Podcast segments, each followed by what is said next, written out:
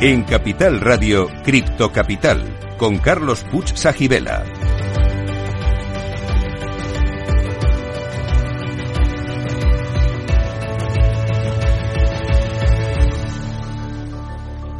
Saludos a todos los criptocapitaleros. Para vosotros es el primer programa de la radio española que te cuenta lo que nadie te está contando sobre la tecnología blockchain y el mundo cripto. Estamos aquí para informar, formar y entretener y si es posible todo a la vez.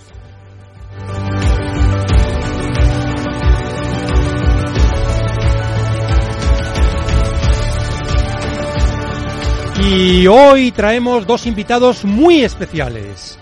Víctor Ronco, autor del libro Criptomonedas, la revolución de los activos digitales. ¿Qué tal estás, Víctor? ¿Qué tal? Muy buenas. Eh, pues muy bien, aquí navegando en este apasionante y movido mundo y mercado de las criptomonedas. Pues ahora hablaremos contigo en detalle sobre ese tema. Y nuestro segundo invitado Perfecto. es Miguel Caballero, CEO de Tutelus, que entrará en la segunda parte del programa. Y también tendremos nuestro cripto enigma, la criptopedia, el criptotest y el cripto consejo. Y en el, en el cripto enigma de hoy consiste en saber qué tiene que ver el número 250.000 con la blockchain de Bitcoin.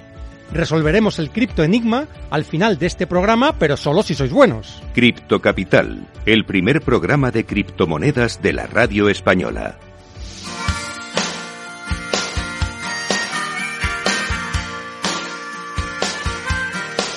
I was driving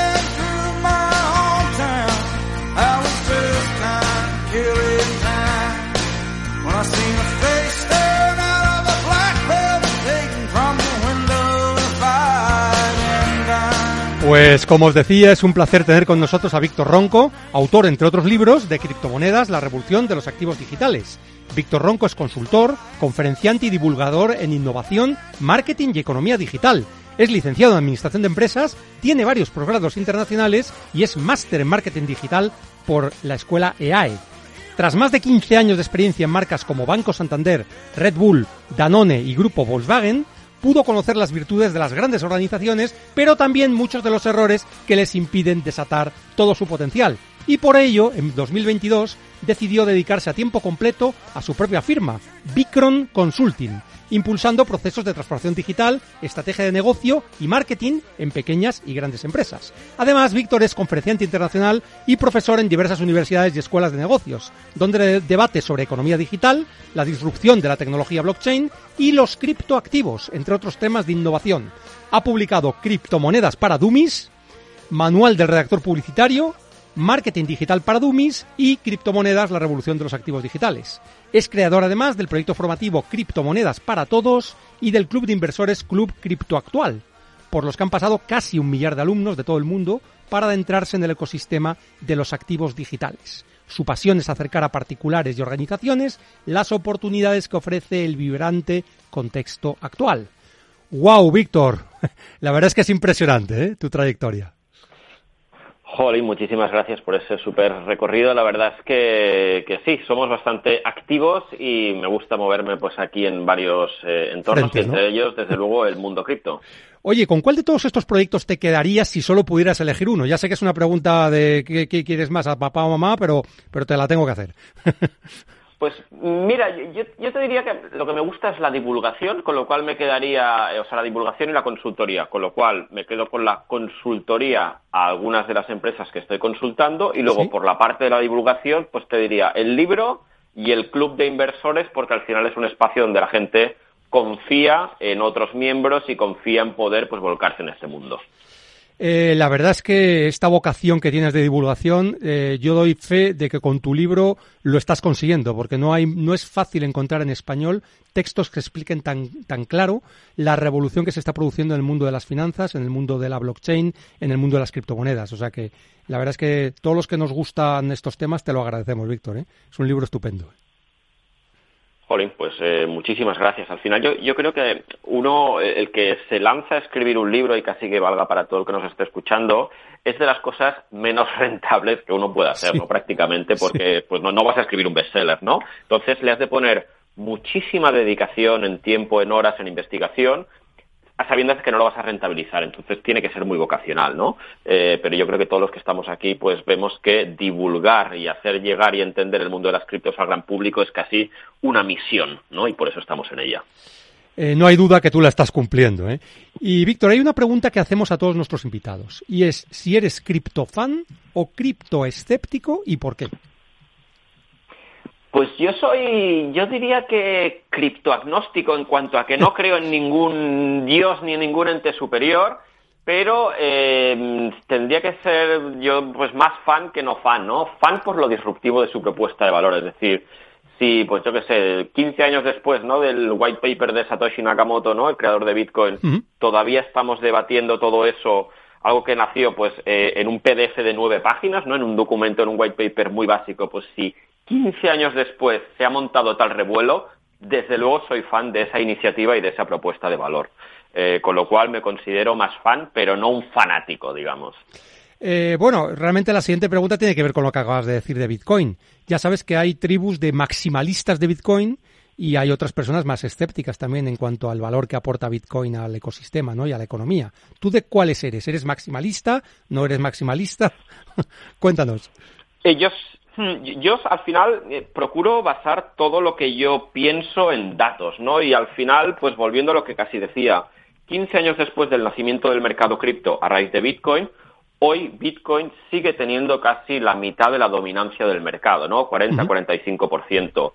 A pesar de la tremenda innovación que ha habido, las iniciativas de muchísimos emprendedores, ¿no? Pues yo qué sé, eh, Vitalik Buterin, creador de, Ethereum, ¿no? Entonces, a pesar de 10 años o 15 años de industria, la moneda reina y el proyecto rey y la plataforma y la infraestructura reina sigue siendo Bitcoin, con lo cual yo creo que los datos hacen que uno no pueda no ser maximalista de Bitcoin, porque pese a ser pensado como eh, pues una plataforma de pagos con una moneda propia, por su modelo monetario, hoy sigue siendo, y de hecho especialmente estos días, una moneda como reserva de valor digital. Y eso, desde luego, me parece tremendamente interesante. Realmente está haciendo de refugio de personas que están viendo cómo mm, las entidades financieras o bancarias tradicionales se, desploman y realmente mm, dejan de tener acceso a sus activos y si tienen un activo digital como Bitcoin pueden acceder a, sus activos y pueden almacenar ese valor, ¿no? Hace de refugio realmente. Eh, eh, exacto, y de hecho, mira, justo es lo que has dicho, más que de reserva de valor, porque al final siendo honestos, es difícil que te ayude a preservar el valor algo con tanta volatilidad como Bitcoin, pero también es cierto que aquí eh, tenemos una volatilidad, o perdón, una inflación prácticamente del 10%, pero hay países, pues por ejemplo Argentina ha tocado inflación récord de un 100% anual. Entonces, pese a la volatilidad de Bitcoin, es mejor reserva de valor Bitcoin que la moneda nacional. Entonces, en este caso en España todavía no estamos ahí, pero lo que sí que es, es lo que acabas de decir. Quizá un activo como reserva de valor pero sí como protección al sistema financiero que es tremendamente inestable. De hecho, estos días estamos viviendo, todos lo sabemos, ¿no? en titulares, la caída, de hecho, la semana pasada o hace dos semanas, perdón, se produjo la caída de la, segunda y tercera mayor caída bancaria de la historia en la misma semana. Y ahora está cayendo, pues a medida que hablamos, Credit Suisse, ¿no? Eh, con lo cual, ante todo esto, la gente se refugia no en un activo, sino en un sistema financiero como es Bitcoin. Víctor, tenemos una sección del programa que se llama Criptopedia y en ella explicamos algunos de los conceptos más importantes para entender y aprovechar el mundo blockchain y la web 3.0. Y en este caso vamos a dejar que tú, nuestro invitado, nos expliques qué son las CBDC. ¿Te atreves? Así de forma sencilla y simple. Eh, sí, es un tema, de hecho en el libro hablo largo y tendido porque es un tema bastante polémico y peliagudo. Al final, las CBDC son Central Bank Digital Currencies, que son Siempre digo criptomonedas emitidas por bancos centrales, pero son las criptomonedas a las que nadie llamará criptomonedas. ¿Por qué? Porque un fan de Bitcoin te dirá que no es una criptomoneda porque ni es descentralizada, ni es eh, eh anónima. ni es Exacto, anónima precisamente. Claro. Eh, y luego un, ban un, un, gobierno pues nunca te dirá que es una criptomoneda porque llevan pues 15 años diciendo que las criptomonedas son, son malas, ¿no? Entonces, eh, nadie lo dirá que son, pero al final son dinero, eh, dinero digital emitido a través de una blockchain, ¿no? Em, entonces, al final lo que son es la transformación digital del dinero, es decir, pues el euro se sustituirá por un euro digital, el dólar por un euro eh, por un dólar digital, que al final será una CBDC em, y que pues se creará y se transferirá a través de la blockchain pero la particularidad es que, pues eso, vendrá de los bancos centrales, no será escasa como es Bitcoin, eh, y no será privada, que es lo que acabas de apuntar, y ahí es donde pues hay un poco de pues riesgo, miedo. Puede que tenga todos los defectos de Bitcoin y ninguna de sus virtudes, ¿no? Digamos que para resumirlo de forma breve, ¿no? Eh, exacto, exacto, porque tiene, o sea, al final tiene pues cierto, digamos, desconocimiento en cuanto a su utilización, eh, y, luego que al final la gracia de la blockchain de Bitcoin es que es descentralizada en decenas de miles de ordenadores, ¿no? Eh, entonces, claro, esta no será participativa. Las CBDCs eh, de un banco central no tendrán tantos nodos, entonces serán más fácilmente hackeables, ¿no? Más susceptibles de ser atacadas. Y precisamente no utilizan una de las principales virtudes de la blockchain, que es la seguridad gracias a la descentralización. Eh, relacionado con este tema, en tu libro hablas em, de que, bueno, hay personas que piensan que, bueno, hay una idea libertaria, romántica, de que Bitcoin nos va a poder traer la libertad, etcétera, que es la idea de Bitcoin original. Pero también hay personas que piensan que Bitcoin es un caballo de Troya de los bancos centrales para introducir e imponer las CBDC. Eh, y bueno, pues realmente me gustaría saber cuál es tu opinión. Realmente, si crees más en lo primero o en lo segundo. Pues, pues la verdad es que no lo sé. O sea, me parece un misterio fascinante. Eh, al final, lo lógico sería pensar, y es pensar, que es, pues, pues eso, ¿no? Eh, criptoanarquistas o gente de la corriente criptoanarquista, al final gente con un conocimiento técnico muy elevado de la ingeniería informática, pero al mismo tiempo con esa corriente de pensamiento eh, cyberpunk. Eh, de hecho, hay gente, eh, o sea, yo he tenido la suerte de conocer, pues, por ejemplo, en persona a David Chaum, que era un tipo, ¿no? Que ahora tiene, eh, sí, eh, y es, es, es, un tipo, pues, que, que, lo ves, ¿no? Es decir, este tipo tiene que haber estado muy cerca del nacimiento de, de Bitcoin, ¿no? Eh, entonces, encaja mucho con esa corriente de pensamiento, pero luego vas documentándote y ves muchos, eh, pues, de hecho en el libro hablo de ello, ¿no? Casi 15 años antes del nacimiento de Bitcoin, ¿Sí? eh, se publicó, de hecho 12, perdón, en el año 98, se publicó un documento por parte de la National Security Agency eh, sentando las bases del dinero criptográfico y de hecho es muy parecido al white paper de Bitcoin, 12 años antes, ¿no? Eh, entonces da bastante, bastante miedo porque al final, eh, pues hablar de Bitcoin y decir las criptomonedas molan, pero las descentralizadas y anónimas son malas y nosotros te vamos a dar las criptomonedas buenas, hmm. eh, pues es un discurso que puede ser muy útil para lo que está sucediendo ahora, ¿no? Eh, y de hecho se está utilizando, pues, por ejemplo, para introducir las monedas estables eh, gestionadas por bancos. Entonces tiene bastante, bastante amiga el tema, con lo cual no sé si nunca sabremos la respuesta, pero desde luego es un tema que hay que, que, hay que plantearse. El otro día alguien me comentó que de las 10 primeras eh, criptoactivos, eh, el primero es Bitcoin, el segundo es Ether, bueno, pues de las 10 solo había 3 realmente descentralizadas, las otras 7 eran, eran centralizadas y que eso realmente es un peligro, porque estamos hablando de, es verdad que Bitcoin sigue siendo la primera, pero mmm, para encontrar otras que sean descentralizadas en el top 10 nos cuesta. Es, es correcto, ¿no? Esto, esta, esta claro. afirmación, ¿no? Es, es, correcto, es decir, eh, y yo creo que el ejemplo más claro es, es Binance, ¿no? Binance claro. es eh, una eh, empresa, una institución financiera gigantesca, ¿no? Eh, porque no solo presta servicios pues como exchange y con un broker y con eh, pues yo qué sé eh, servicios bancarios o servicios financieros criptográficos con tarjeta de crédito y etcétera sino que también tiene su propia red la BNB eh, que al final lo que te, o perdón la Binance Smart Chain ¿Sí? que al final a unos costes pues bastante bajos a nivel de utilización de la red eh, permite un buen nivel de, digamos, de desempeño técnico. Entonces, mucha gente la está utilizando, muchos proyectos se están creando ahí, pero como dices, al final quien está detrás es una corporación que es Binance y es muy centralizada. Eh, es decir, porque tiene pocos nodos y además esos nodos pertenecen a eh, una multinacional, ¿no? O una gran empresa. Entonces, es el eterno dilema, ¿no? De la blockchain, eh, descentralización, seguridad y escalabilidad, ¿no? Dilema, sí. Em, Exacto, exacto. Entonces estamos yendo a que, pues bueno, hay muchas opciones, pero para mí que hay opciones es correcto, pero sí que es cierto que incluso en el caso de Ethereum, eh, pues bueno, muchos de esos nodos eh, validadores están en territorio norteamericano y por eso los estadounidenses dicen ahora que reclaman a jurisprudencia, ¿no? Con lo cual es un tema muy peliagudo. No, sin duda. ¿eh? Bueno, tú realmente también estás haciendo una, labor divulgadora, no solo con tus libros, sino también con tu proyecto formativo Criptomonedas para Todos y también con un club de inversores, el Club Cripto Actual. ¿Nos puedes hablar un poco más de estos proyectos? ¿Qué objetivos tienes? ¿Cómo está yendo? ¿Qué acogida están teniendo?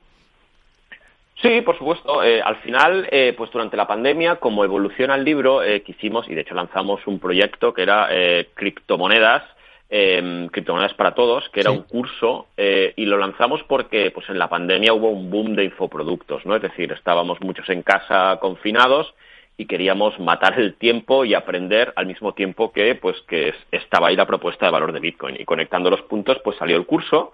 Eh, han pasado prácticamente mil alumnos eh, y de hecho lo que hemos aprendido con el tiempo es que hemos decidido cerrar ese proyecto y centrarnos en el club cripto actual porque al final la gente lo que necesita, es decir, el acceso al conocimiento en muchos casos es prácticamente gratuito, mm. pero lo que la gente necesita es una comunidad y un seguimiento. Entonces, por eso es más un club que un curso, aunque hay mucho contenido pregrabado, eh, pero la importancia de estar conectado con el día a día, ¿no? Es decir, la, la criptoeconomía es algo tremendamente dinámico y no sirve, por así decirlo, que eh, pues que hagas un curso y te, te, olvides, ¿no? Es decir, no sirve. Si quieres estar conectado, necesitas de más actualidad. Con lo cual, lo que ofrecemos ahora es ese club, el Club Cripto Actual con mi socio Carlos Callejo, eh, y al final, pues si a mí me interesa, puedes revisarlo en la, en la web, pero es eso, al final es una comunidad de inversores donde no solo nosotros, sino todos los miembros comparten ideas de inversión y al final aprendes junto pues a sacar más rentabilidad a tu dinero, ¿no? Que ese es el objetivo de mucha gente.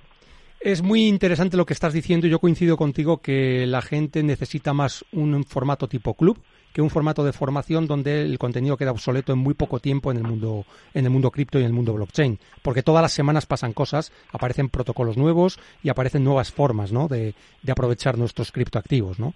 Entonces, el formato club yo creo que es lo más lo más indicado, ¿no? para esto, como bien dices, ¿eh? Claro, y, y, luego además el tema también de, que tienes, es decir, vivimos en un mundo en el que todo es como muy discontinuo, ¿no? Eh, y entonces, pues al final tú pagas una suscripción mensual pequeña y si te encaja bien y si no te puedes ir, ¿no? Pero que no tienes que hacer ese pago, digamos, eh, por adelantado y yo creo que, que, que, el mundo en general va a eso, ¿no? Es decir, a, pago por acceder a servicios, en este caso un servicio pues de comunidad informativo y no pues un pago por adelantado. Eh, en el club os centráis más en lo que serían especulación, trading o intentar aprovechar esas modalidades que ofrecen las finanzas descentralizadas como el staking, el lending, otro tipo de estrategias más complejas que se pueden hacer en el mundo DeFi. ¿Qué, qué es lo que hacéis realmente? Pues eh, al final lo que hacemos es eh, un poco de todo. Eh, al final lo que tú lo que pretendes es dar herramientas y dar alternativas a la gente, ¿no? Entonces Cubrimos, eh, en primer lugar, eh, pues tener obviamente unos conocimientos mínimos de cómo funciona el mundo, incluso a día de hoy a nivel macroeconómico, y luego, pues, cómo diseñar una cartera de inversión correctamente diversificada, no solo a nivel, pues, de asignación, de obviamente, pues, sobreponderar Bitcoin a, con respeto, la shitcoin, digamos, que tiene la capitalización tropecientos veinte mil en el mercado, pero luego también a cómo mover tu dinero, ¿no? Tanto con el objetivo de ganar una rentabilidad eh, económica, es decir, pues ganar más euros, acumular más euros, como en acumular más monedas de monedas estables. Pues, por claro. ejemplo, pues Polkadot, ¿no? Eh, entonces, eso te abre un mundo de posibilidades, desde el staking a, como dices, a yield farming, siempre teniendo en cuenta que hay una nivel, un nivel de conocimiento técnico. Entonces, cuanto más te líes eh, a nivel tecnológico, eh, pues más es el rendimiento potencial, ¿no? Eh, y en esto también hay, eh, también hay trading y también pues damos ideas de inversión, incluso operativas intradía en algunos casos, ¿no? Eh, con lo cual, al final lo que pretendemos es dar herramientas para que cualquiera escoja en base a su nivel de dedicación que quiera poner, a su nivel de conocimiento y de, y de capital, pues que tenga, que pueda hacer una u otra. Bueno, esto que estás comentando es muy interesante y yo quería dar un salto a lo que sería el impacto en la sociedad y en países a lo mejor no tan desarrollados de lo que pueden ser los criptoactivos, ¿no? Tú mencionas en tu libro que las criptomonedas pueden ayudar a reducir la pobreza en el mundo. ¿Puedes explicarnos esto un poco más? Bueno, eh, al final eh, se facilita el acceso a crédito a oportunidades eh, bancarias, ¿no? Es decir, aquí tenemos una visión algo sesgada porque estamos en, pues probablemente muchos de los que estamos escuchando, ¿no? Estén escuchando país desarrollado con un sistema financiero o bancario accesible y maduro, pero hay gente eh, de países subdesarrollados que a partir de ahora, sin necesidad de tener que acceder a un banco, eh, pues con un dispositivo móvil pueden no solo tener activos digitales, sino que además pueden mover esos activos digitales, ¿no? Claro. Eh, entonces, eso abre un mundo. De hecho, tienen acceso a crédito, es decir, en las plataformas del lending, ¿no? Es decir, a día de hoy una persona, literalmente de una aldea en un país africano, puede, si tiene criptomonedas, em, ponerlas eh, o pedir un préstamo o depositarlas en, un, en, un, en un, eh, una cuenta eh, remunerada, ¿no? Y eso hasta hace poco era absolutamente Imposible, impensable. claro. Entonces, exacto. Entonces, esto ahora suena un poco como ciencia ficción, pero las criptomonedas permiten eso, ¿no? Los criptoactivos y el sistema que hay detrás. Entonces, por eso creo que eh, superada la barrera del conocimiento, eh, abre un mundo de posibilidades con independencia del origen de la persona o, de la, o del ciudadano. ¿Y cuáles crees tú que son los mayores obstáculos para que las criptomonedas y los criptoactivos haya una adopción masiva? ¿Y cómo se pueden superar esos obstáculos? ¿Qué- ¿Cuál es tu opinión? Pues yo creo que principalmente son dos, confianza y conocimiento. Eh, y de hecho, pues llevan un poco la una a la otra, ¿no? Eh, de hecho, hay el, la- el dicho popular que las criptomonedas son aquello que no entendías de economía con aquello que no entendías de informática, ¿no? Sí. Eh, y a veces tiene un poco de eso. Entonces, eh, pues lo primero es saber utilizarlas, ¿no? Es decir, eh, alguien debe saber que si yo le envío un Bitcoin, si yo te envío un Bitcoin a ti en una billetera descentralizada, eh, pues bueno, que si pierdes la clave privada, pierdes el acceso a tu dinero para siempre de forma irremediable, ¿no? Claro. Eh, entonces, pues bueno, eh, eh, eso hay que saberlo. Y entonces hay que saber que si te metes en un protocolo tiene unos riesgos, que has de aprobar un smart contract con una billetera como Metamask, etcétera, etcétera. Entonces, no es como llamar al banco y decir, oye, ábreme una hipoteca. Eh, es bueno, esa, esa barrera técnica está ahí. Y luego la confianza, ¿no? Eh, suma- esa falta de conocimiento sumado a, pues yo creo una, una visión por parte de, de muchos medios de comunicación, obviamente no, no, no este, ¿no? Pero, pero que muchos Sí. medios han estado, pues, por Metiendo miedo, ¿no? Metiendo miedo, por así decirlo. ¿no? Exacto, exacto. Entonces, la- digamos, la creencia popular es que las criptomonedas son malas, ¿no? Eh, ya, ya no te hablo de si son, es decir, mucha gente te dirá que las criptomonedas son malas, pero no te sabrá explicar cómo funcionan. Em, entonces ahí, ahí ves un poco, ¿no? El, el- el desconocimiento sesgado que hay de la gente, condicionado por los medios de comunicación en muchos casos. Eh, con lo cual, para mí es eso, es decir, em, falta conocimiento y falta confianza. Y para poner un poco de luz a todo ello, pues aunque es un tema también polémico, yo creo que cuando entre la ley MICA en España, eh, eh, eh, la regulación europea, Sí. eh, eso debería allanar el terreno probablemente a las instituciones y probablemente debería rebajar un poco el tono de muchos medios y en consecuencia mejorar la confianza de la gente o por lo menos el interés. Pues, eh, Víctor, esperemos que sea así. ¿Tienes algún consejo final para nuestra audiencia? Pues eh, yo creo que, mira, eh, cualquiera de los que nos esté escuchando, yo creo que probablemente tenga algo de criptos y si no, siempre digo lo mismo, eh, que el que nos escuche, que no invierta, que compre una cantidad ínfima de Bitcoin, Ajá. 10 euros, 20 euros, no como inversión, sino, digamos, como peaje para entrar en el mundo de las criptos y a partir de ahí, pues que le pique el gusanillo, ¿no? De, de querer aprender, de saber por qué hoy vale 20, mañana 18 y pasado 23, Ujú. eh, pero que eso, que empiece a interactuar con la criptoeconomía y a partir de ahí, pues que ya si le gusta, pues que tire del hilo y que, pues como dicen, ¿no? Eh, let's see how, how deep is the rabbit hole, ¿no? Es decir, hasta dónde nos lleva la, la madriguera. Eh, y nada, ese es. Fenomenal, ha sido un placer estar contigo, Víctor Ronco, autor de Criptomonedas, la revolución de los activos digitales. Y ahora hacemos una pausa para la publicidad. Volvemos en pocos minutos. Quedaos, criptocapitaleros, no os arrepentiréis. Cripto Capital con Carlos Puch Sajibela.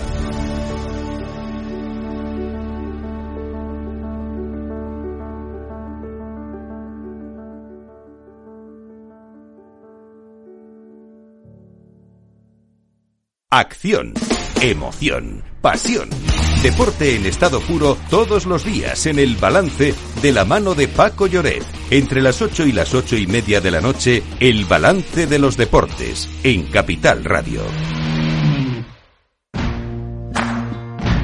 Cripto Capital con Carlos Puch Sajibela.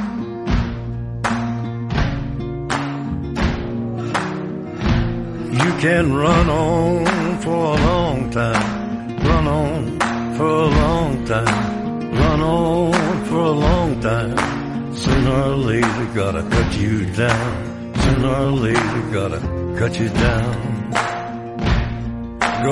Bueno, bueno, bueno, y como os prometimos, tenemos como segundo invitado de este programa de hoy a Miguel Caballero. Miguel es CEO de Tutelus y de Turing Labs. Es cofundador de Nash 21, Rental y Fit Token. Es inversor y divulgador. Autor de los libros Bitcoin, Blockchain y Tokenización para Inquietos. DeFi para inquietos y Web3 para inquietos. Bueno, Miguel, es un placer tenerte aquí con nosotros. ¿Qué tal estás? Hola Carlos, eh, muchas gracias, el placer es mío y encantado de estar aquí contigo y con la audiencia. Hoy has hecho a lo largo de tu, de tu vida muchas cosas y más que vas a hacer, pero si te dijera cuál es tu proyecto favorito y por qué, ya sé que esto es como preguntar que a quién prefieres, a papá o mamá, pero bueno, es a ver, a ver qué nos puedes contar sobre tu, cuál es eh, aquel que le tienes más cariño, que realmente piensas que es más útil, ¿no? De los proyectos en los que estás involucrado. Muy bien. Bueno, yo creo que mi obligación es, de- es decir que el, el- el más ambicioso es Tutelus, ¿no? Que es un Ajá. poco la madre del resto, el primero que empezó, eh, el que ha hecho de nexo de unión en- entre todos ellos, porque tanto, bueno, todas las empresas que has comentado, más otras cosas, otras cuantas que también participo, eh, como Simcoin, eh, por ejemplo, o QSM, son todas empresas que han nacido en Tutelus. Rental nació en Tutelus, Nash ha nacido en Tutelus, Turing Labs, y, y bueno, yo creo que Tutelus es, es la madre de todos. eh, al final es, es la cuna, ¿no? Donde, donde enseñamos a la comunidad pues a aprender sobre cripto, a desarrollar y luego a invertir. Y, y bueno, si me tengo que dar con uno, como tú dices, no, no, no me gustaría tener que elegir, pero tengo que decir Tutelus. Bueno, realmente mm, yo conozco a bastantes personas muy valiosas. Algunos lo hemos tenido aquí como invitado en el programa, por ejemplo Pepe Díaz, que se formó contigo en Tutelus. Por lo tanto, eh, conozco mucha gente que se ha visto ayudada por tu proyecto y por la formación que dais en Tutelus y que han podido evolucionar gracias a, a tu proyecto, ¿no? A tu empresa. O sea que eh, desde aquí te doy las gracias, ¿eh? En su nombre y en el mío también, ¿eh? Al final, yo creo que hay un, hay un tema, eh, tienes razón, ¿no? Hay, hay- hay un tema común en todos ellos que es que quizás empezamos los primeros, cuando nadie Claro. estaba haciendo formación en cripto, en, en todas sus vertientes, ¿no? Criptomonedas, inversión, DeFi, Web3, tokenización.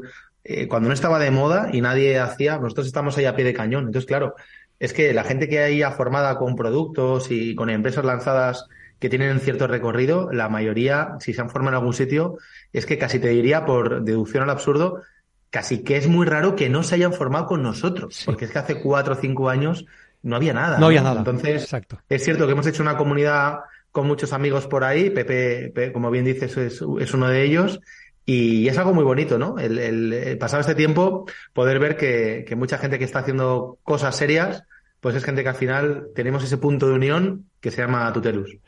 Oye, Miguel, a todos los invitados que vienen al programa le, le hacemos una especie de criptotest, que es la pregunta siguiente. Es si eres criptofan o eres criptoescéptico y por qué. Bueno, yo encima con los libros que he publicado como para ser criptoescéptico, ¿no? Estaría un poco loco. Yo, yo, yo, creo que mm, al final todo lo que tiene que ver con cripto eh, hay que entenderlo como, como un instrumento de cambio social. O sea, yo no estoy aquí por, por el valor de las criptomonedas, ni porque suban, ni porque bajen. Eh, yo estoy aquí porque he encontrado en este fenómeno, en esta industria, he encontrado una forma de, de ayudarnos, los ciudadanos, a ser más libres. Y, es lo que intento transmitir, ¿no? En mis libros. Eh, al final, el, ser humano ha, na- ha nacido para ser feliz. Y yo creo que la única manera que tenemos de ser plenamente felices es siendo libres. Entonces, eh, eh, pues la criptoeconomía, en definitiva, nos ayuda a conseguir, pues, cierta libertad, ¿no? Podemos conseguir libertad eh, en muchos sentidos en la vida, pero financieramente hablando, desde luego que es un, que es una industria que nos ayuda a conseguir cierta libertad financiera o la ansiada, ¿no? Libertad financiera. Entonces, pues bueno, pues creo, creo que contribuye con los valores eh, eh, más profundos que perseguimos los seres humanos, que ante todo es, es la felicidad. Y por lo tanto me declaro un, un firme creyente y seguidor de todo lo que tiene que ver con cripto. ¿Y eso incluso te lleva a ser lo que denominan algunos maximalista de Bitcoin o, o no? ¿Qué opinas de esto? Para nada, para nada, para nada. Eh, yo, a mí mis padres me enseñaron que eh, no, la virtud está en el medio Sí. eh, y, y para nada. Hay muchas escalas de grises. Yo, yo no soy maximalista en nada, pero ni en Bitcoin, ni en Ethereum, ni en, ni en nada. Yo creo que hay que entender las tecnologías, los criptoactivos, eh, en, en el contexto en el cual cada uno ya los puede usar y, y yo pues soy un enamorado de Bitcoin, soy un enamorado de Ethereum, soy un enamorado de los tokens que, que lanzo y, y ya te digo, yo creo que lo que hay que hacer es entender, ¿no? Y, y al final llevar un espíritu tan maximalista en la vida o, o radical, ¿no? Que es la palabra que se suele utilizar también para definir estas posturas, yo creo que no es bueno, pero en general en la vida, ¿no? Es decir, creer que tú y solo tú tienes la razón con ese planteamiento y el resto del mundo están equivocados, hombre, quizás algunas veces en la vida ocurre, pero, Pero pocas. es muy raro, ¿no? que, que tantos millones de personas Sí. estén equivocados y que lo único que vean, por seguir con el ejemplo, ¿no? Del maximalismo Bitcoin, y lo único que realmente tiene valor es Ya. Bitcoin y todo lo demás es scam. Hombre, pues no lo sé. Es un poco duro, ¿no? Estos planteamientos. Así que creo que la virtud está en el medio. Me parece muy prudente tu planteamiento y la verdad es que aquí en el programa lo compartimos. O sea que, que me, me parece muy oportuna tu opinión. ¿eh? Oye, te voy a leer una, un post que vi que creo que habéis publicado o que has publicado ayer en LinkedIn y di- dice así. La última locura que hemos lanzado, y para variar somos los primeros en hacer algo así, es Stake to Learn o S2L. Estudiar gratis pagando tu formación con el yield o rendimiento generado en un contrato específico de staking. Disponible ya para cuatro formaciones cripto. ¿Nos podrías explicar un poco este proyecto? Toma ya, ¿eh? Eh, la, ma- la mayoría, seguramente más de un oyente habrá dicho, ¿qué? ¿Qué, qué ha dicho? Stake to learn, tal. Por eso, por eso. Bueno, yo, yo, yo creo que es un producto que le teníamos muchas ganas, que llevamos ya muchos meses eh, cocinando a fuego lento y ayer efectivamente lo presentamos en sociedad, como bien dices, Carlos. Mm, vamos a ver, eh, todos conocemos, o la mayoría conocemos los fenómenos de play to earn, por ejemplo, ¿no? De, de- de jugar para ganar, etcétera. Eh, estupendo.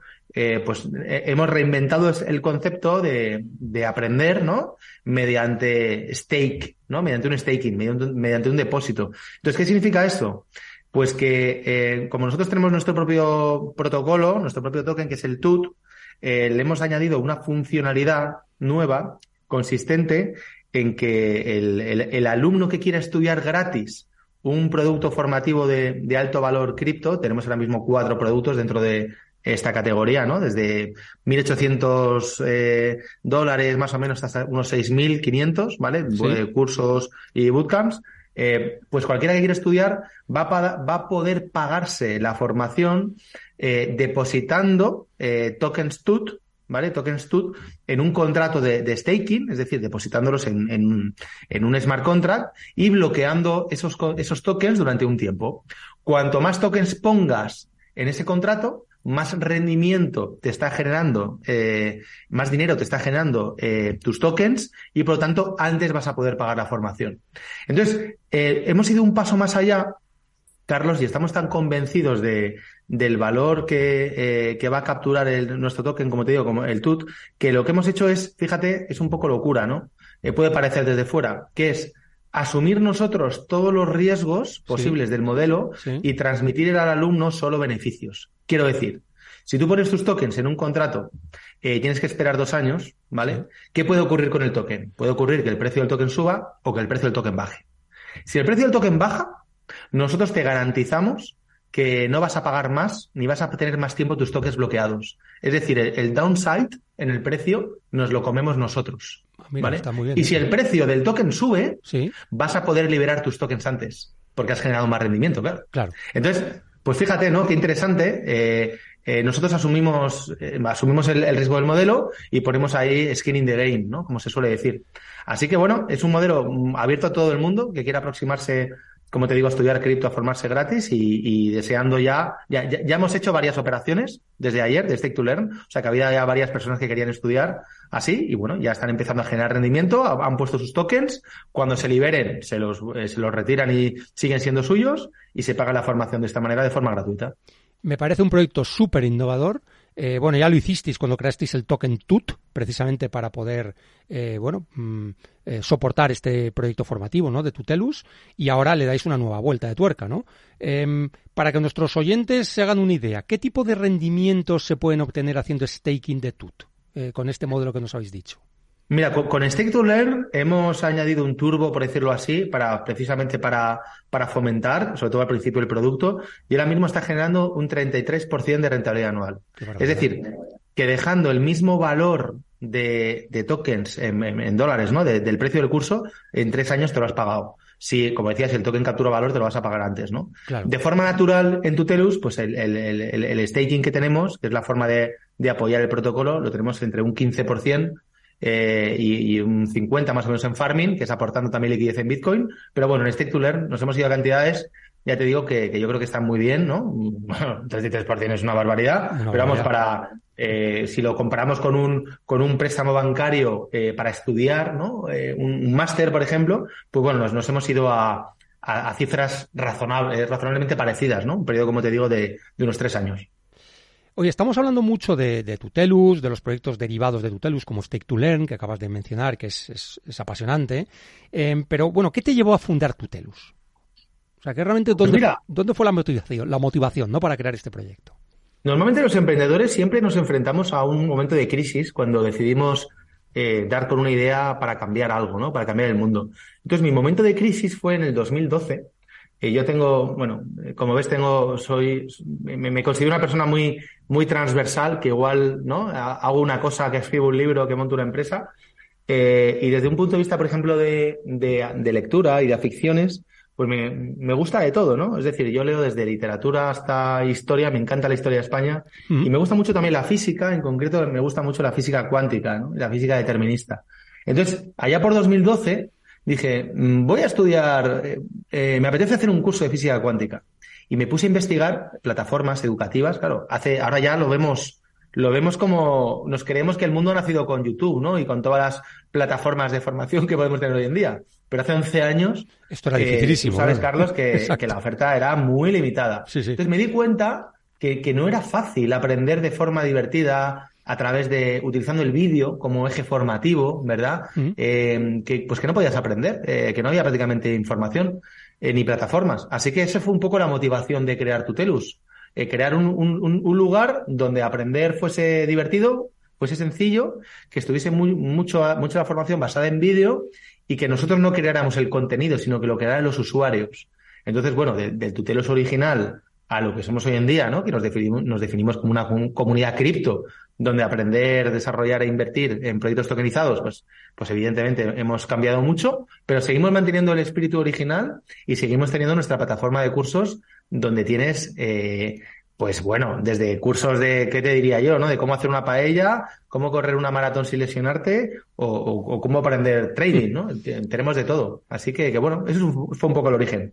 Hombre, realmente esto es lo que pasa en el origen de muchos proyectos empresariales, ¿no? Tú te encuentras con una necesidad insatisfecha, que en tu caso fue buscar formación para, para de física cuántica, ¿no? Te encuentras que no existe o no existe como tú la quieres y lo que haces es crearte un proyecto para satisfacer esa necesidad a ti y a otros, lógicamente, ¿no? Este es el, el modelo, ¿no? Que has seguido, que es, es común, ¿no? En otros emprendedores. Es así. Sí, ese es el modelo, ese es el modelo, Carlos, como bien dices. Es importante también saber que, que, que como buen navegante, eh, cualquier marinero sabe que tiene que, que mm, bueno, pues dirigir las velas en cada momento hacia, hasta, hacia cómo sopla el viento, ¿verdad?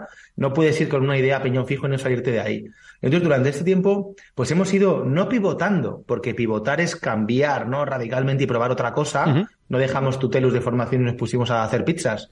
Eh, pero, pero sí que es cierto que si el viento sopla hacia otra dirección, pues tienes que saber mover la vela, ¿no? Y en ese sentido, vimos una oportunidad tremenda en el 2016 para especializarnos en el entorno cripto, ya sea a nivel de formación como a nivel de, lanzar nuestros propios productos, ¿no? Tokenizados, nuestros tokens y nuestras empresas, como a nivel de inversión, y dijimos, ostras, pues esto es algo muy, muy fuerte, ¿no? Eh, la, la corriente cripto, yo, bueno, yo no sé pa- para lo bueno o para lo malo, pero quizás pude ver en aquel momento, ¿no? Hace siete años que, que esto iba a cambiar el mundo y decidimos hacer una apuesta muy fuerte, ¿no? Y, y desde entonces, pues, estamos completamente inmersos en, en el, en el mundo cripto, eh, pero bueno, eso no quita para que sigamos manteniendo todo ese, ese espíritu formativo que fue con el que nacimos.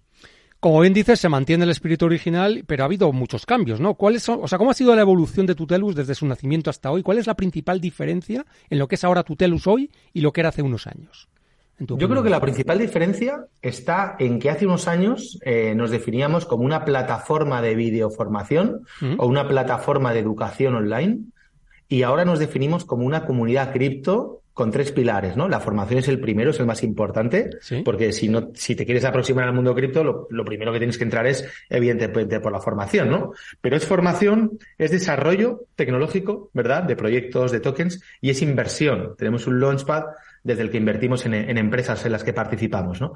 Entonces, yo creo que esa es la principal diferencia, de, de haber evolucionado y, a- y haber sabido transmitirlo al, vamos a decir, a la, a la- a la sociedad, que no es fácil, ¿eh, Carlos? Porque te tiene muy encasillado como una plataforma educativa Sí. y hay mucha gente que te asocia por aquel curso por el que te descubrió. Claro. Entonces, a lo mejor, eh, ca- Carlos mm, descubre Tutelus por un curso de, yo qué sé qué, ¿sabes? Eh, mm, alguna de tus aficiones y mi prima descubre Tutelus porque quiere aprender chino. Entonces ha hecho un curso de chino. Sí, sí. Entonces, claro, que toda esa gente, porque el que te ha descubierto por cripto está claro, ¿no? Pero que la gente que te ha descubierto por un curso de chino o por un curso de cómo hablar en público o cómo hacer tu currículum para encontrar trabajo y que luego entienda que, que, que te has reconvertido o que has evolucionado hacia una plataforma, hacia una comunidad cripto, no te creas que es tan fácil, ¿no? Entonces, eh, yo creo que el proceso ha sido gradual entre el 2017 y el 2021 eh, ha sido muy orgánico, sin hacer ruido. De hecho, Sí. hemos mantenido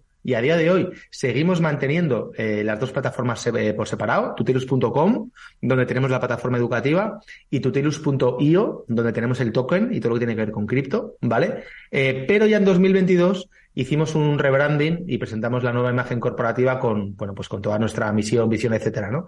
Entonces, eh, indudablemente vamos hacia converger ambas plataformas. De hecho, ese es el gran reto para este año Sí. eh, que la gente nos identifique con una sola, bueno, una sola marca ya la tenemos, pero con una sola eh, misión, ¿no? Y por lo tanto una sola plataforma. Y, y bueno, y es un proceso pues que lleva mucho tiempo y que hay que trabajarlo eh, a fuego lento. Pero digamos que los cursos de chino siguen existiendo, ¿no? Aunque no son ahora el foco principal de vuestra actividad, pero siguen existiendo, ¿no? Siguen existiendo los cursos de chino, eh, cursos tan, tan inverosímiles, te diría, como cómo ligar, por ejemplo, para Sí, chicos. Hay, sí. Tenemos un curso de cómo ligar. Y dicen, bueno, hay gente que le puede interesar el- un curso de cómo ligar. Pues oye, tiene muchísimos alumnos ese curso, ¿no? Eh, pero fíjate, Carlos, que yo creo que eh, hay una razón, ¿no? Para mantener todo, toda esta transversalidad de contenido. Que es que eh, yo creo que, al igual que todos, todos tuvimos que aprender a manejarnos por Internet, ¿verdad? Hace 20, 30 años, todos tuvimos que aprender Internet, aunque no supiéramos.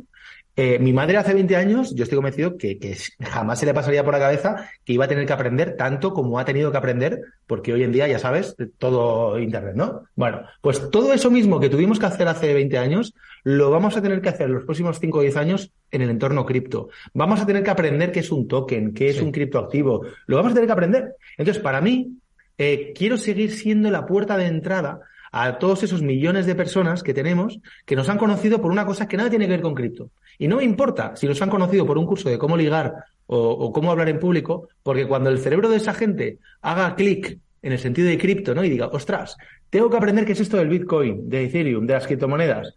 Pues que diga, oye, ¿dónde, ¿dónde lo puedo aprender? Pues ¿dónde va a ser? En Tutelus, ¿no? Y esa es la razón por la cual seguimos manteni- manteniendo toda esa transversalidad de contenidos, porque estamos convencidos que a largo plazo todo el planeta Tierra, todo el mundo vamos a tener que aprender sobre esto.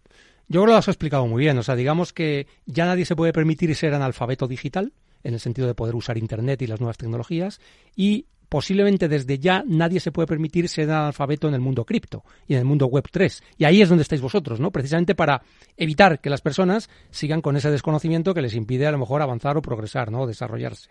Es así, ¿no? Totalmente, totalmente. Y es que además esto es como la típica curva de adopción tecnológica. Es decir, ahora está claro que, somos todavía pocos, ¿no? Los que tienen estas inquietudes y los que eh, y- intentan entender cómo funciona la infraestructura cripto por debajo de una transacción.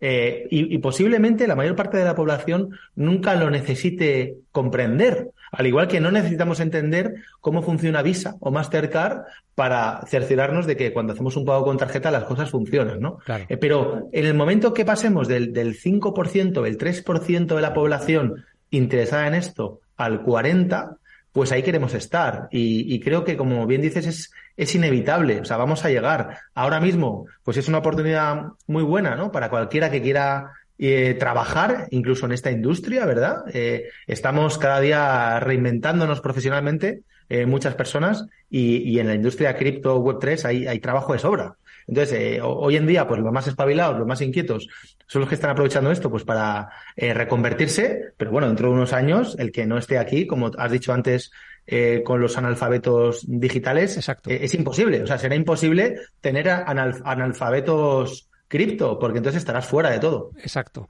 Realmente lo que estás diciendo es muy cierto porque todavía estamos en un momento muy temprano. Eh, a lo mejor los que estamos metidos en el mundillo nos parece que no es tan temprano, pero es que el otro día leí unas cifras de que usuarios de monederos digitales había 180 millones en todo el mundo. 180 millones. O sea que realmente es un porcentaje bastante más bajo del 5%. Hay unos 7.000 millones de habitantes en el mundo, o sea que estaríamos hablando de un porcentaje de un 2, un 3% de la población que se maneja con esta tecnología ya. ¿eh? Nada, Eh, queda, queda, todo Queda, por hacer. Exacto, queda un recorrido queda todo por hacer. amplio.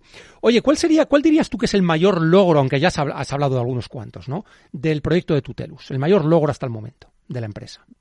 Mira, yo te diría que el mayor logro, eh, porque al final todo esto hay que verlo como, eh, o sea, nos tenemos que dejar de lado lo- lo- los egos, ¿no? Y quitarnos un poco, abstraernos del día a día y, y ver qué, bueno, qué, qué estás aportando tú a la sociedad, ¿no? Eh, de una, desde una perspectiva macro, que para contestar bien a tu pregunta, quiero decir, ¿no? Sí, sí. Entonces, yo creo que eh, el mayor logro eh, está en, en- bueno, en, en- en dos vertientes, ¿no? En, en- en todas las empresas que estamos creando, que han nacido alrededor de Tutelus, que ya van ocho, y en todos los puestos de trabajo eh, asociados a esas empresas, ¿no? Que ya van más de 180 personas trabajando en estas eh, ocho empresas o, personas que, que- que- les hemos ayudado a encontrar empleo en, el mundo cripto. Entonces, claro, eh, estamos hablando de ocho proyectos como, como Rental, como Nice 21, ¿no? Como, como Turing Labs, que son empresas que, muchas son conocidas y reconocidas ya en el mercado y que estoy convencido que si sumamos el, el valor de mercado de todas ellas, hablamos de, de, cientos de millones de euros, sin duda ninguna, ¿eh? Entonces, claro, ¿qué pasa? Que, yo creo que el, mayor logro lo definiría como pues haber creado una comunidad donde, donde hemos sido capaces con nuestros eh, con nuestros alumnos, es decir, con nuestros usuarios, con la gente que se aproximó a Tutelus, que, de crear estas empresas, de ponerlas en valor y de generar empleo. Yo, yo creo que eso es el principal logro, sin duda. Oye, me parece un logro admirable, pero sin duda en este camino ha habido que superar obstáculos, algunos difíciles, desafíos. ¿Cuáles son, cuáles han sido estos obstáculos o, lo- o los más relevantes que habéis tenido que superar para llegar a donde estáis ahora? Bueno, y el futuro que os queda, ¿no? Pero ¿cuáles eh, los que hasta ahora, digamos, os han dado más dolores de cabeza, ¿no? A la hora de poder hacer realidad todo esto que estás contando. Mira, yo, yo creo que, claro, la, vida del emprendedor es una montaña rusa, lo sabemos todos, ¿no? Y, hoy estás muy bien y mañana puedes estar fatal. Fíjate con todo lo que ha pasado en Silicon Valley Bank. Yo tengo amigos eh, que habían levantado muchísimo dinero, ¿no? Y que el fin de semana, pues, perdieron cuatro kilos, adelgazaron cuatro kilos, ¿no? No con los disgustos y, no me y con toda la historia esta. Entonces, claro, no, no- no puedes estar nunca tranquilo, ¿no? Desde- eh, habiendo dicho esto, yo creo que los mayores retos que hemos tenido, los momentos más difíciles, han sido, pues como en toda empresa, cuando de repente, eh, pues eh, por una serie de circunstancias, por ejemplo, te, te quedas eh, mm, suelto, flojo, te quedas justo de tesorería. Yo creo que evidentemente ese es el principal eh, punto de que una empresa puede llegar a desaparecer, ¿no? La falta de caja, eso es, es evidentemente. Y claro, en, en, en 10 años que llevamos de recorrido, pues hemos tenido eh, pues algunos momentos delicados en el pasado, ¿no? Los hemos superado todos con éxito y, y bueno, pues, y aquí estamos, ¿no? Eh, deseando seguir dando mucha guerra. Y yo creo que el, el otro momento, el otro momento eh, difícil, Carlos, que también lo hemos superado bien, afortunadamente tengo, tengo socios que siempre me han apoyado y me han entendido, y esta es un poco la clave de lo que te iba a decir, es que en algún momento se, se podía haber producido algún desalineamiento con tus socios. Y, y- y eso es muy difícil, ¿no? De superar. Eh, los socios es, al final es una, las empresas son relaciones personales, como los matrimonios, y si te- de repente te empiezas a llevar mal con tu pareja, pues, y te vas mal, pues eh, difícil solución, ¿no? Entonces, afortunadamente, en, en nuestro caso no ocurrió, pero por ejemplo, el día que decidimos eh, presentar a nuestros socios el plan de negocio, allá por el principios del 17, decir, mirad, tíos, el futuro es cripto, lo, Sí. lo vemos claro. Ajá. Tenemos que tener un token que va, que va a hacer esto, que va a hacer esto otro, tal. Claro, cuando yo esa época le hablaba a mis socios, ¿no? Que es mucha gente del mundo de la banca, por ejemplo, de los tokens, cripto, eh, ponte carros en la piel de principios del 17. No, se pondrían la Decían, cara a cuadros, ¿no? Claro, pero ¿qué me estás hablando? Que, que todo lo que hemos construido, todo lo que habéis construido, tal, ahora lo importante es esto otro. Bueno, al final la, la contestación fue apoyo absoluto. Pero reconozco, y ellos me lo han dicho muchas veces, que decía, mira, no entendíamos nada. Pero decíamos, bueno, si Miguel está tan convencido, pues, pues bueno, pues tendrás razón, ¿no? Y, a- así que yo lo resumiría en esas dos partes, ¿no? O sea, mucho cuidado con la caja, mucho cuidado con la tesorería y, y, y estate siempre muy alineado con, con tus socios, que las relaciones personales son la clave en cualquier empresa. Qué, qué buen consejo estás dando, porque es verdad que muchas veces los proyectos eh, que son buenos no acaban bien precisamente porque hay diferencias a veces irreconciliables entre los socios, ¿no? Y eh, por eso es tan bueno y tan importante elegir un buen socio, ¿no? O buenos socios, ¿no? Eh, oye, los de los desafíos que has dicho, me he quedado también con, con el hecho de que ha habido veces en las que habéis estado a lo mejor eh, a poco, bueno, a, a- a punto de desaparecer. Y esto, muchas veces, cuando un proyecto tiene éxito, la gente se olvida de que detrás de ese éxito hay un gran trabajo, hay un gran talento, hay un gran esfuerzo por superar esos momentos difíciles y por eso estáis aquí, ¿no? Porque habéis sobrevivido a todo eso con éxito, ¿no? O sea que, que es un mensaje para que las cosas cuando salen bien es porque hay mucho esfuerzo y talento por detrás, no es por casualidad. ¿eh? Yo... Sí, eh, exactamente. Y luego también siempre tienes que tener un poco de suerte, ¿no? Cierto. Muchos proyectos buenos han llegado quizás demasiado pronto, equipos muy buenos, etcétera, y, y el hecho del, del time to market, pues, pues lo ha complicado todo. Fíjate que aquí, en ese planteamiento, Carlos, nosotros cuando lanzamos Tutelus, eh, eh, había una empresita, y te lo digo tal cual, ¿eh? Había una empresita que estaba en Estados Unidos, eh, empezando a llevar un modelo de, de taxi compartido con coches negros, Ajá. que se llamaba Uber y que no conocía a nadie, ¿no? Fíjate, cierto, ¿eh? fíjate, ¿no? Lo que te quiero decir es que el modelo de economía colaborativa, a lo mejor ahora lo tenemos ya muy claro, y es, pero hace 11 años era un reto. Entonces, claro, eh, si eres el primero en llegar con algo, es importante tener claro que o bien tienes recursos y puedes comprar tiempo para que el mercado eh, entienda tu producto y lo, y lo absorba, o lo vas a tener jodido, ¿no? Perdón, perdón la palabra que sé Sí, que en sí, la no hay radio. No hay problema. Pero, pero fíjate que es muy parecido, ¿no? Al surfero que se mete a pillar las olas y entra antes de que lleguen las series. Es decir, todavía no, ha empezado, ¿no? Eh, eh, que queda media hora, bueno, o queda una hora. Bueno, pues durante esa media hora, una hora, tienes que aguantar el frío, el viento, el, mareo y estar ahí en la tabla, ¿no? Luego, si eres el primero en llegar, vas a pillar las mejores olas, pero esa hora de anticipación te la has comido tú solo. Aquí pasa algo parecido, ¿no? Llegamos muy pronto también al mundo cripto, nos comimos el, el del 18 y del 19 eh, nos comimos otra vez, obviamente ya, el último, la última caída, pero aquí seguimos, ¿no? Y ahora estamos lanzando productos muy raros, ¿no? Muy novedosos, el Stake to Learn, eh, eh, Composer, otra cosa que hemos lanzado, que de momento pues son cosas súper innovadoras, que estoy convencido que mucha gente no las entenderá, pero al final es comprar tiempo, ¿no? Está Y- claro. Y, que estar ahí. Oye. Miguel, nos quedamos con esto. Ha sido un placer estar contigo. Miguel Caballero, CEO de Tutelus. Eh, un placer que estar contigo. Y muchas gracias a todos los invitados. Ha sido un programa apasionante. Nos vemos el próximo lunes a las 3 de la tarde. Sed felices, criptocapitaleros.